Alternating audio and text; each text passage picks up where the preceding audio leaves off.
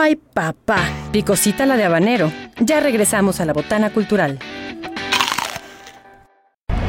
Trae el plato fuerte. Iba a comentar algo, pero creo que los meseros dejaron claro de qué va esta sección.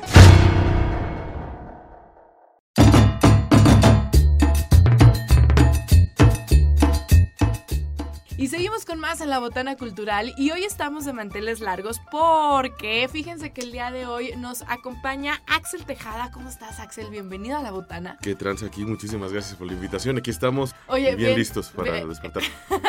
Nos faltó la botanita justo. No, no es cierto. Fíjense que nos trajo un, un chocolate. Así que muchísimas gracias, Sí, Axel. No, hombre, gracias a ustedes. De verdad, gracias por estar en la botana. Y eh, pues vamos a platicar un poquito de Axel Tejada. Seguramente mucha gente de ustedes que nos está escuchando ya lo mega ubican, pero por ahí ha de haber otro distraído y distraída que no. Entonces les voy a platicar un poquito. Él es un comediante potosino, pero además de todo es un capacitador, conferencista y haces reír, ¿no? Además de que Sí. casualmente tienes un posgrado. La- la- ajá, Oye. exacto. ahí me estudié un rato, Ahí- pero lo, mío, lo mío es echar relajo. Es como que lo que salió.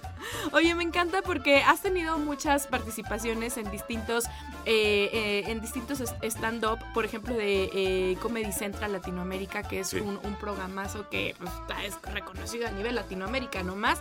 El señor ha estado por ahí. También has, has estado en otros tantos stand-up, eh, eh, eventos de stand-up junto con otros comediantes potosinos. Así es. Seguramente ustedes ubican a los potosimios, entonces Axel Tejada es un es parte de este, que de- este comité. ah, Esta asociación que esta parece asociación. delictiva, pero en realidad no. Pero es no que lo echar es. cotorreo. Oye, pero me encanta Axel porque encuentras en la comedia este vínculo pues para acercarte a la gente y contar y, y platicar y expresarte y de un montón de temas que van ahora sí que de la A a la Z. Axel, cuéntanos, ¿cómo, en qué momento, a ver, ahí te va, en qué momento tú descubres que la comedia puede ser como justo este vínculo y dices, qué chido, le qui- me quiero dedicar a esto? Híjole, eh, de quererme dedicar, siempre me gustó mucho la comedia, es una de las Ajá. cosas que más me gusta hacer, reírme y, y ver como cositas que me generen una risa. Entonces cuando estudié comunicación, ya después de un rato, así que, eh, un chido toda la gente que estudió comunicación. Uh, Eh, hay muchos chistes sobre nosotros ay, sí. y muy merecidos, pero también está bien Nos chido estudiar todos. comunicación, sí, claro. Eh, entonces eh, dije, oye, como que aquí hay alguna, algo como interesante. Ya después, poco a poquito, con la chamba, eh, empecé a dar clases también eh, y me di cuenta que si haces reír a la gente, la gente es más responsiva a, a- a conocimiento, incluso Sí. eh, cómo poder aprenderlo. Es más fácil que te acuerdes de algo que te, que, que te hizo reír, sin, sin hablar como de clases ni nada, simplemente algo de vida. Claro. Es más fácil que te acuerdes de algo que te genera una emoción y particularmente la risa es una emoción súper poderosa porque te acuerdas. Ajá. Entonces eh, me empecé a dar cuenta que si la gente se ríe, eh, eh, es mucho más sencillo que se acuerde de datos, que se acuerde de situaciones. Entonces empecé a dar clase como buscando dar risa, ¿sabes? Eh, y por alguna razón, que sí sé cuál es, pero este, gracias a mi familia, tengo como un sarcasmo muy interesante. Ajá, sí, sí, sí. Entonces, como esta onda, eh, me di cuenta que eso daba risa y dije, Ujú. pues hay que seguirlo haciendo, ¿no? La, la, ahora sí que si estoy dando clase y eso funciona para que el conocimiento se comparta, pues vamos a seguirlo utilizando, ¿no? Y ya después me di cuenta que la comedia realmente se puede aplicar a cualquier cosa. Eh, en el trabajo, ¿cuántos este, nos hace falta reír? Sí. Eh, en la vida adulta, de hecho, este, como adultos, como adultas, nos reímos, me parece, como... Aparte los 40 adultos somos una, una comedia, ¿no? Ah, la sí, vida adulta es una comedia. Exacto, todos los días tenemos algo del, o, o nos podemos ir al demonio por esa idea Bien o nos gacho, podemos sí. o nos podemos este ahí este em, defecar de risa para no decirte. El mundo está lleno de situaciones que nos pueden este, lastimar, pero si lo vemos como desde esa perspectiva de me da risa, Ujú. eh, no digo que no te lastime, Claro. eh, pero al menos te hace un poquito más fácil llevarlo. Entonces, eh, en los trabajos, cuando de repente hay, ah, hay trabajos donde nadie se ríe o no está como permitido reírse, algo que siempre he dicho y que me cae bien gordo y vamos a aprovechar por cuestiones sociales también. Dale, eh, dale. eh, Ajá. Hay, hay gente que tiene los, los, los pantalones o las faldas para decirle a alguien, oye, no te rías así, tú eres vulgar. Esa es una de las cosas más imbéciles que he escuchado en toda ¿Cómo mi vida. Claro, es que eh, la, y la risa es algo como natural, es como Sí, claro. alguien, híjole, es que es- está bien vulgar como haces pipí, está bien vulgar como, como sudas, ¿no? O sea, no, no se puede como controlar. Claro. Y, y creo que todas las personas sabemos que una risa buena, una risa chida, es de la que te dobla la panza, es de la que te, te, te hace la lagrimita, de la que te orinas poquito. Oye, que, oye, Ah, que, o sea, que enseñas toda la dentadura, tal cual. Ah, ¿no? Exacto, que se nota que, que, que se nota que te la estás pasando bien. Ahí no puedes tener un control, eh, no puedes decirle a alguien que se puede ser vulgar. Oye, ¿y, a ti en algún momento te te dijeron algo? O sea, te dijeron respecto a esto algo como de, Axel, esto es serio, porque me encanta una frase que tú usas eh, y con la que te presentas que es lo, lo serio, no, lo formal no es serio. Lo, forma- lo formal no necesariamente formal tiene no que ser necesariamente serio, es- es ni serio. aburrido. Exacto, y ahí creo que resumes muchas cosas, pero a ti te han dicho en algún momento, oye, no, es que tú no puedes ser divulgador científico, por ejemplo, claro. porque eres como, o sea, como, Sí, sí, como sí. la comedia y la ciencia no se llevan, qué disparate, qué horror, sí te han dicho. Fíjate, me tocó una vez que estaba dando este, precisamente como un show de comedia y de ciencia y empecé a trabajar con divulgación. Ajá. Y llegó una persona y me dijo, oye, qué padre todo lo que estás haciendo, está bien chido, pero tú no eres divulgador porque no eres científico. Y yo dije, "Ah, bueno, si nos Ajá. vamos a esas situaciones como de teoría y demás, si yo no tengo un grado, entonces no puedo hacer divulgación. Es Exacto. como, híjole, mano, pues por eso están así, ¿no? Saludos a toda la gente me conocen. ¿no? Oye, pero aparte, ¿sabes qué? Pues que, o sea, ese es un, un- un tema bien interesante porque la verdad es que sucede esto, ¿no? Y es bien, bien, Sí. bien sabido luego como que ves al científico acá en el nivel décimo y no se bajan eh, siete peldaños para que los simples mortales lo entendamos y por eso pues nadie se acerca a la ciencia. Exacto, y, y- y también como esta onda de... de- Cuando, cuando hablamos de divulgación es hacer vulgar a la ciencia. Sí, así como claro. la risa que te cae gorda. Así, Ajá. justo así. Entonces, muchas veces también es esta onda de, de- de no, no lo quiero aterrizar Ajá. porque sí me da cierta posición. por Por supuesto. supuesto que una persona que hace ciencia. si un niño de tres considera así, años claro. me entiende el experimento, ya valí. Ah, Exactamente, ¿no? Entonces, oye, ¿dónde Sí. está mi grado de inteligencia? ¿no? ¿Dónde, Claro. ¿Dónde está mi, Mi y no doctorado. pasa nada, oye, este, al contrario, si, si sintetizas mejor, ¿qué crees? Te vuelves más inteligente. O sea, eso Exacto. ayuda todavía más a, a- a concentrar a todo lo que tienes que hacer de tu chamba, que de por sí es muy valiosa, Ujú. pero no es, tan, no es igual de valiosa que cualquier otra chamba. ¿eh? O sea, es- también vamos a ubicarnos. Ni la mía, ni la de absolutamente de, de otras personas. Bueno, este, algunos sí, ¿no? Este, sí, sí, son muy más importantes Bueno, que, que uno, ¿no? Eh, una persona que se medicina sin bronca es más importante que un, un comediante, ¿no? Eh, pero en ciertos contextos también Claro. vamos a, a verlo desde esa perspectiva. Entonces, si nos seguimos brincando de contexto, oye, no. Pero si comunicamos de, oye, el día de hoy vamos a echar relajo y además vamos a aprender cosas, pues entrale al juego en vez de decir, no, es que fíjate que así no lo hubiera querido Einstein. Ah, Hay, hay alguna cosa que, que- que- que siempre digo y también me gusta mucho, es que, eh, que tú particularmente no quieras hablar con Bad Bunny y prefieras hablar con Einstein, no significa de ninguna forma que Einstein quiera platicar contigo en vez de Bad Bunny.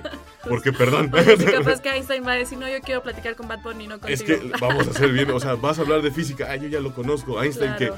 Demostró ser una persona que le interesaban todos los contextos. Claro. La neta, ¿quién, ¿con quién va a platicar? Yo platicaría con Bad Bunny mil veces Ajá. antes de con Einstein. Einstein ahorita tiene muchísimos libros de lo que ha hablado, Claro. pero Bad Bunny no tanto porque no se le entiende, ¿no? Entonces, este, eh, ahí es importante, ahí- yo también le entraría a la entrevista con él. ¿eh? Oye, sí, yo, yo, yo leía, eh, hablando de Bad Bunny, no, me dio risa justo que, que vi que alguien decía, no, es que canta como bostezando, y yo, no manches, sí, nadie lo había como resumido tan bien. Vale. Sí, y, y- y- Pero será interesante para tratar de entenderlo. Exacto, Sí, porque sí, sí, fíjate, justo. alguien que está cantando como bostezando logró llegar a, a- logró llevar a la música en español al mundo, ¿sabes? Justo, Lo sí, que sí, no sí. pudo el metal. Disculpen amigos, yo soy de esos. Ay, ya yo me soy voy. de esos, yo Ya, soy de esos. Acaben, por favor. Yo soy del metal y del rock y todo, Yo pero hay que aceptar que Sí, el reggaetón lo logró y qué chido. Sí. Digo, se, se me hace una de las cosas más chidas. Sí, sí. Yo, yo, yo, yo tengo conflicto. Pero esa, esa va Muy a ser bien, tema ya, de otro, ya con eso va a ser tema de, otro, de, otra, de otra entrevista. La, la ciencia es lo que interesa, generar esas dudas de, de- Justo. de- del estatus que ya tenías, decir, Oye, ¿y luego, si yo perreo sola? y si me conviene más perrear sola, Oye. vas a ver que.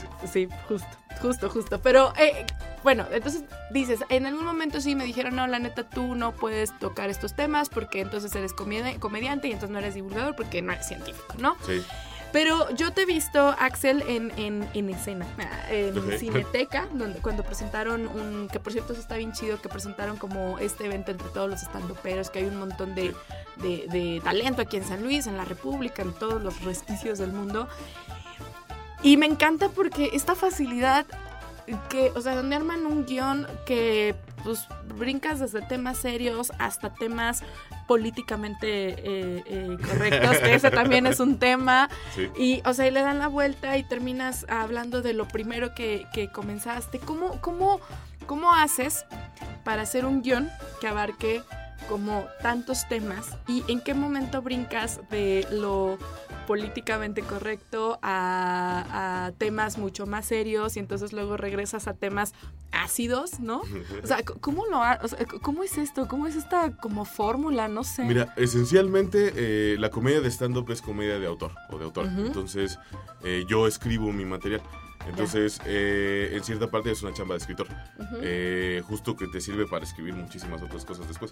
Entonces, como ya partiendo de esa base, eh, después la magia eh, del, del stand-up comedy es hacer que la plática parezca que estás en una sala con tus compas. Claro. Y Eso. que va fluyendo así. Y, y como todas las pláticas, como son todas las pláticas que tienes con tus compas, no hay un tema en particular. Ya. Vas brincando absolutamente de, de- en- de temas, de contextos, de situaciones. Alguien está platicando, oye, fíjate que ayer salí con una chica, oye, que, oye, fíjate, sí, este, me pasó como en la película tal, fíjate que yo también la vi. Ajá. Y esta película está bien perrona, ¿te acuerdas que en esa película sale Meg Ryan? ¿Quién es Meg Ryan? La no que le gusta a tu tía. Simón. Fíjate que tu tía, y ya fue. Sí. Entonces, eh, justo, y después de un ratote regresan, bueno, ¿de qué estamos hablando? Y Ah, sí, la chava. Ah, sí. Eh, Entonces, Sí, esa, esa cuestión ahí de, de- de- en, en teoría del stand-up comedy, porque existe una teoría, Ujú. eh, eh, damos talleres eh, también por si gusta. ¿En Eh, serio? Sí, se dan Ah, talleres de ahorita, ahorita ese es el, el, el Ah, comercial. claro que sí. Hay, hay una parte de teoría en donde se le llama la zona de gracia o the Ujú. funny zone. que es esto? Que tú llevas a la gente a un lugar donde ya cualquier cosa que digas Ujú. va a ser gracioso. Ya. Es como estar con Ya. tus compas, que, que Claro. estás ya en el punto de la borrachera en el que ya alguien, que se atraviesa un perro, y alguien dice perro y todos, ¡ah, perro, ah, ah", entonces, es llevar como justo a la gente a, a ese Ya. punto. Y, y justo pues, la, la- aquí la, la- intención es con la escritura, como ir llevando poco a poco, poco a poco, poco a poco, hasta que ya estás adentro eh, de una conversación ya muy, muy, muy, muy ecléctica, así que vamos a poner este Sí. en términos de Radio Universidad. vamos, a, vamos a poner este, vamos a utilizar este Es que palabras la grandotas, comedia ¿no? ecléctica, Eh, sí. Es comedia ecléctica, ¿no? Este, eh, el, eh, el- el humorismo de verdad es industriosa, al que me dedico. este, según este, Luis Villoro, ya no sé eh, uno, uno de esos, ¿no? Que escribía libros. Entonces, eh, eh, en, en toda esta estructura, eh, justo lo que buscamos es llegar a ese punto. Ujú. eh, en que todas las personas se sientan tan chido que ya cualquier cosa que digas va a ser gracioso. ¿Por Oye, qué? y es que si entramos, si entramos como en trance, ¿no? Es, es- Sí. digo, el público, si entramos en trance, la neta. Sí. Y hay, hay, hay veces que dices, "Ay, ¿eso por qué me dio risa? No sé. Luego tú lo cuentas y se quedan así de, ¿y eso te dio risa? Y tú, sí. Sí, eh, la, la, la- Freddy el Regio decía algo bien interesante que cuando vas a ver un show de stand-up y Ajá. te dicen, a ver, cuéntame algo, y dices, es que no me acuerdo. Ajá. Es, es bien interesante, o si te acuerdas de algo, Sí, eh, eh, no le va a dar risa a la otra persona porque le falta todo el contexto que estuvo ahí. claro. Es como en la fiesta de, de la persona que no fue a la escuela un día. O sea, Sí. si no estuviste, Ya, es complicadísimo que no, que no sepas qué onda. Oye, pero sí es cierto, uno como público sale de los, de los shows de, de stand-up y dices, ay, pero ¿cómo me reí? Eso, no me acuerdo, Sí. porque si te soy sincera, no me acuerdo. O sea, hablaban como de muchas cosas, pero esto, dices, sí, me, Sí. me reí, ¿no? Entré en trance y, y la verdad, sí, ahorita te lo cuento, pues ya no, no, no me acuerdo, vas a decir, ay, ¿a poco de eso te reíste? Pero eso es lo bonito, esa Y- es la magia que tiene. Y sabes qué pasa también que empiezas a platicar de lo que te pasó a ti con las personas que fuiste. Por Claro. ejemplo, si, si en una, eh, eh, bueno, ahorita en, en mi show que hablo un poquito acerca de, eh, de los hombres que nos enojamos mucho y le pegamos a la pared y cómo lidiamos con eso. Ajá. eh, saliendo, eh, este, hay banda que está platicando con compas de, ah, chale, yo también le pego a la pared. Entonces es como de, ay, mi secreto, ¿no? Oye, como tienes, tienes que hacer uno, justo estábamos platicando, bueno, eh, eh, tienes que hacer uno de por qué los hombres, o sea, al- algo les sucede cuando tienen que empujar un carro. O sea, Es que eh, es como una obligación, hasta tú dices, ay, no, yo no quiero ir, pero te, te quedan viendo y, y depende de la- Wow. del tamaño del hombre, ¿eh? No, pero Mientras más como, grandote o sea, estás, sí, vamos, sí. vamos todos a empujar el, el- el carro. Bueno, Ah, promete es- que en algún sí. stand-up lo vas a hacer, por favor. Me, parece bastante interesante el tema y, y ahorita sí que lo puedo desarrollar, te digo. A ver, va, va, de- va, va. dependiendo, es que esa empujada de carro depende mucho de con quién vayas. Si vas solo, eh, volteas a ver como quién te ayuda y regularmente vas a ver al, al tipo más grandote que se te ocurra. Ajá. Y ese que lo- te le quedas viendo así como échame la mano, pero no nos hablamos. O sea, Ya. es muy raro que llegues y Pero digas. es un equipo, ¿no? en fine, hombre, Sí. sí. yo, amigo, vente, y, o sea, camaradas, todo. Exacto. ¿Quieren que unos hombres hagan, este, amigos, pónganlos a empujar un carro? Sí, eh, ¿No? creo que sí. Por Eso y, y una caguama en la banqueta. Pero, Y, una, y una carnita asada. eh, uy, mira ya. Una carne asada, este, una- un, un- un cartón y un carro descompuesto. Sería todo el, el kit para ser amigos. Oye, hablando ya de tu show, de por qué los hombres se pegan en la pared. ¿Ok? Ajá. Sí. Y, y, y, ajá, y me En- estabas contando, lo estás desarrollando, ya lo traes. Sí, ahorita justo lo, lo- lo estoy, lo estoy trabajando y- y pasa que bueno, yo, o sea, describo un poquito de cuál es el proceso para que un hombre llegue a golpear una pared, eh, porque es un ataque de ira, a final de cuentas los hombres Claro. somos muy propensos a tener ataques de ira, porque nuestras emociones se basan en dos cosas, en estar enojados y en estar calientes. Esas son nuestras dos únicas emociones que tenemos permitidas. Y está muy interesante porque si alguien te dice, ¿cómo te sientes? Contestamos, me siento mal, Ya. porque no tenemos ni la menor idea de cómo nos estamos sintiendo. No sabemos. ¿Es en serio? Te prometo eso. Yo ahorita, como hombre de 38 años, no puedo hablar por los demás, pero voy a hablar por mí. Eh, ahorita que estoy en terapia desde hace 7 años, eh, eh, yo te puedo decir que hace un año, hace apenas medio año, estaba con mi terapeuta y me dijeron, bueno, esas son las tres emociones principales. Apenas voy en eso, ¿eh? No Porque de verdad no tenía ni la menor idea de que no es lo mismo sentirse avergonzado que sentirse eh, eh, enojado.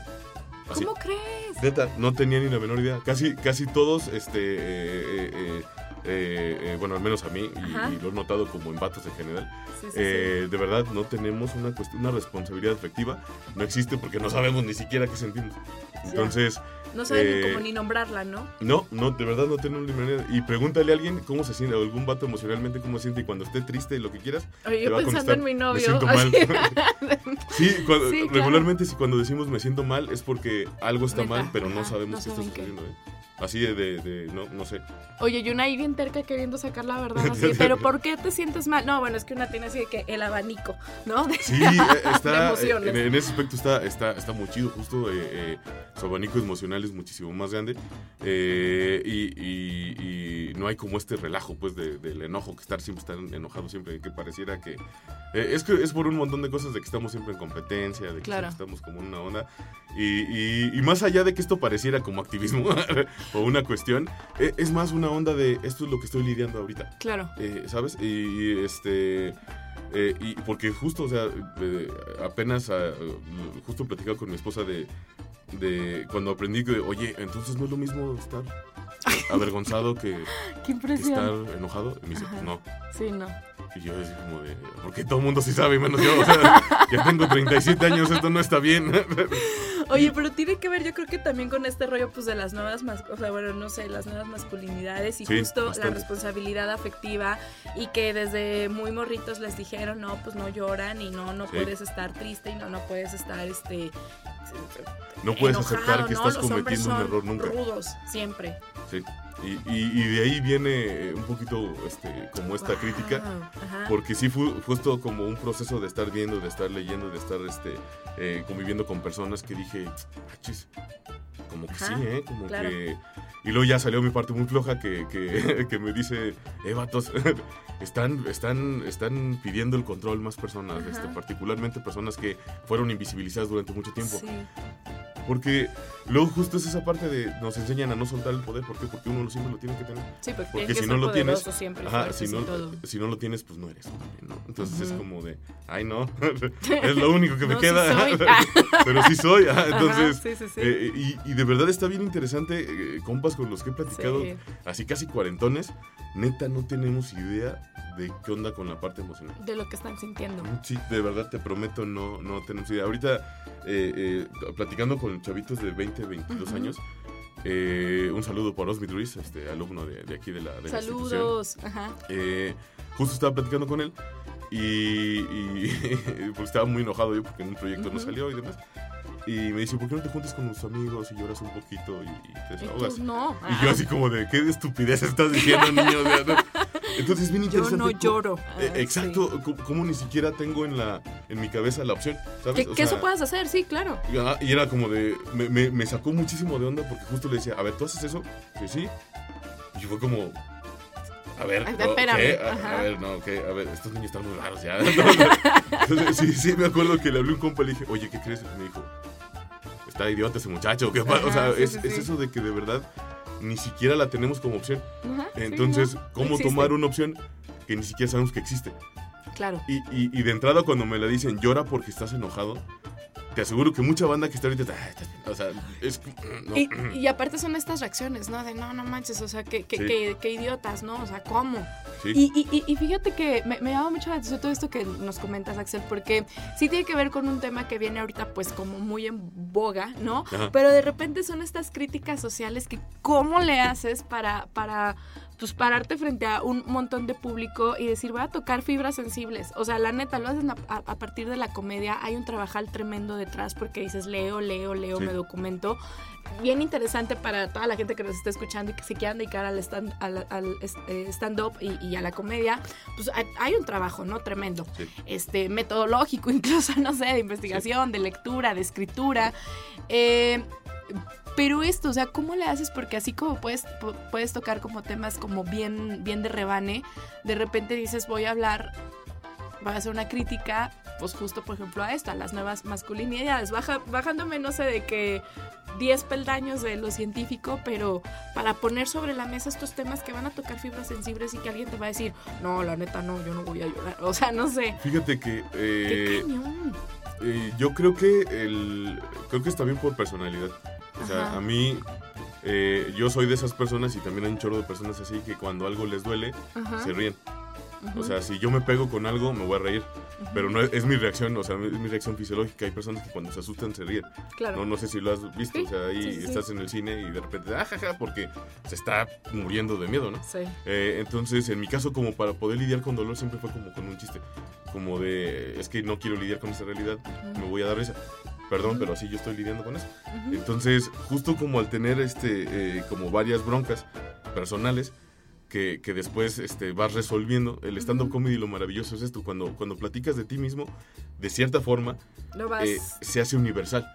Eh, el, el, el, propósito de la comedia eh, sí es hacer reír, pero de acuerdo a un libro que, de, Steve Kaplan, que se llama las, este, las herramientas secretas de la comedia, tiene una perspectiva bien interesante porque dice que la persona que, que tú ves haciendo comedia eh, en un escenario no es de que tú la estás viendo a ella, sino que esta persona, exacto, esta persona está platicando, ¿sabes qué?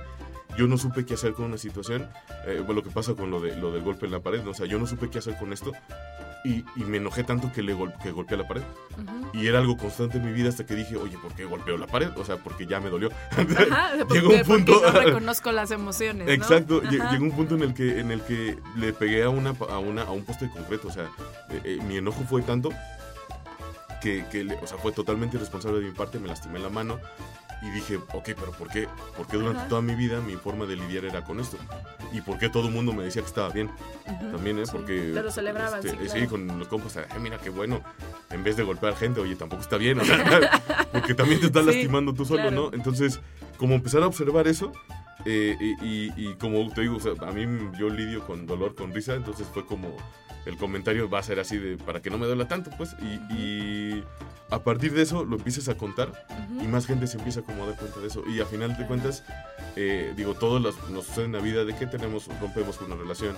Entonces, ah, perdón, lo de la comedia. Eh, ves vemos a una persona ahí enfrente, entonces estás contando esto de le pegué a la pared y casi me rompo la mano y me dolió y casi se me, tuve una broncota con mi pareja y la gente se me quedó viendo raro y yo no quiero que la gente piense que soy una persona violenta porque no soy, solo me enojé mucho, este, pero todo el mundo me está viendo feo porque aparte soy un güey que mide casi 1,90, que peso 120 kilos y que parezco este, este, parezco personaje de la tortuga ninja.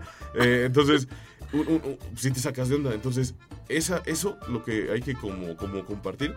Eh, cuando lo estás contando arriba del escenario, la persona que está abajo dice, qué bueno, no estoy solo. Sí. No soy el único idiota que le está pasando ese tipo de cosas. Y, sabes que incluso el que se acomoda o la que se acomoda en el sillón porque como que ya algo le, caló de lo que está diciendo es porque algo vio reflejado, pero está bien chido porque pues abren esos canales, ¿no?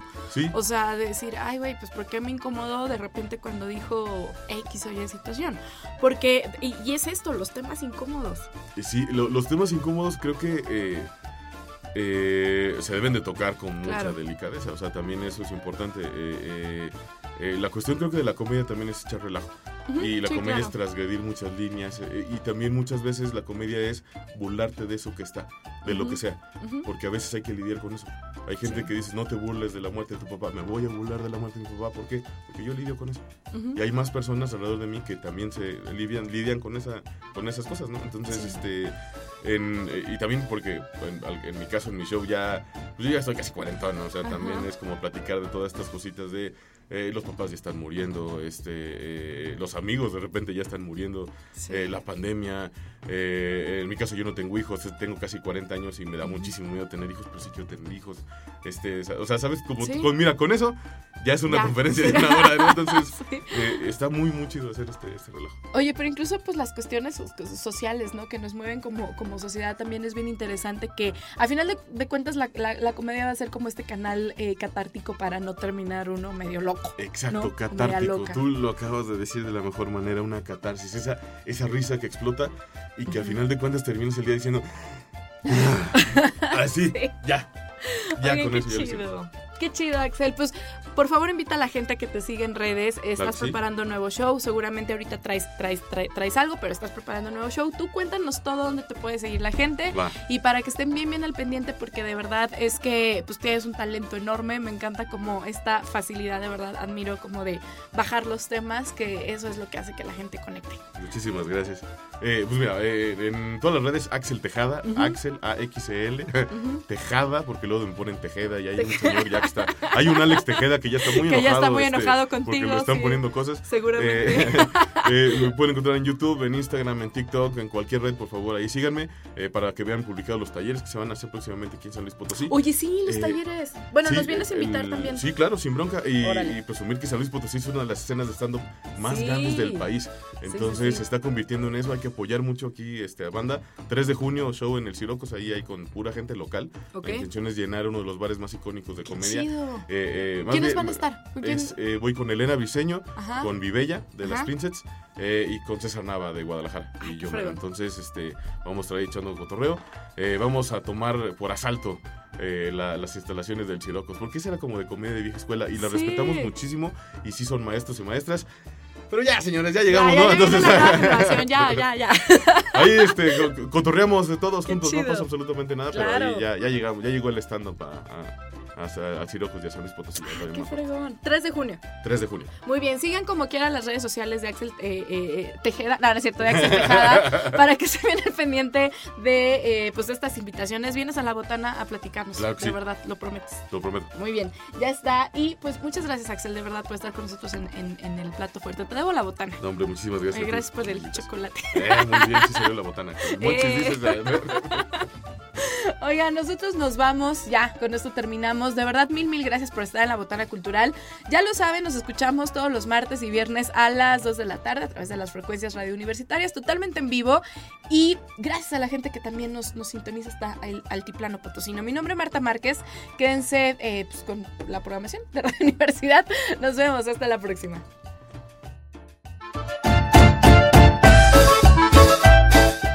Si eres erudito, no creo que se te haya quitado por venir a botanear. Si lo tuyo es la cumbia mortal, ya tienes con qué ser el bailador más docto de la cuadra sonidera.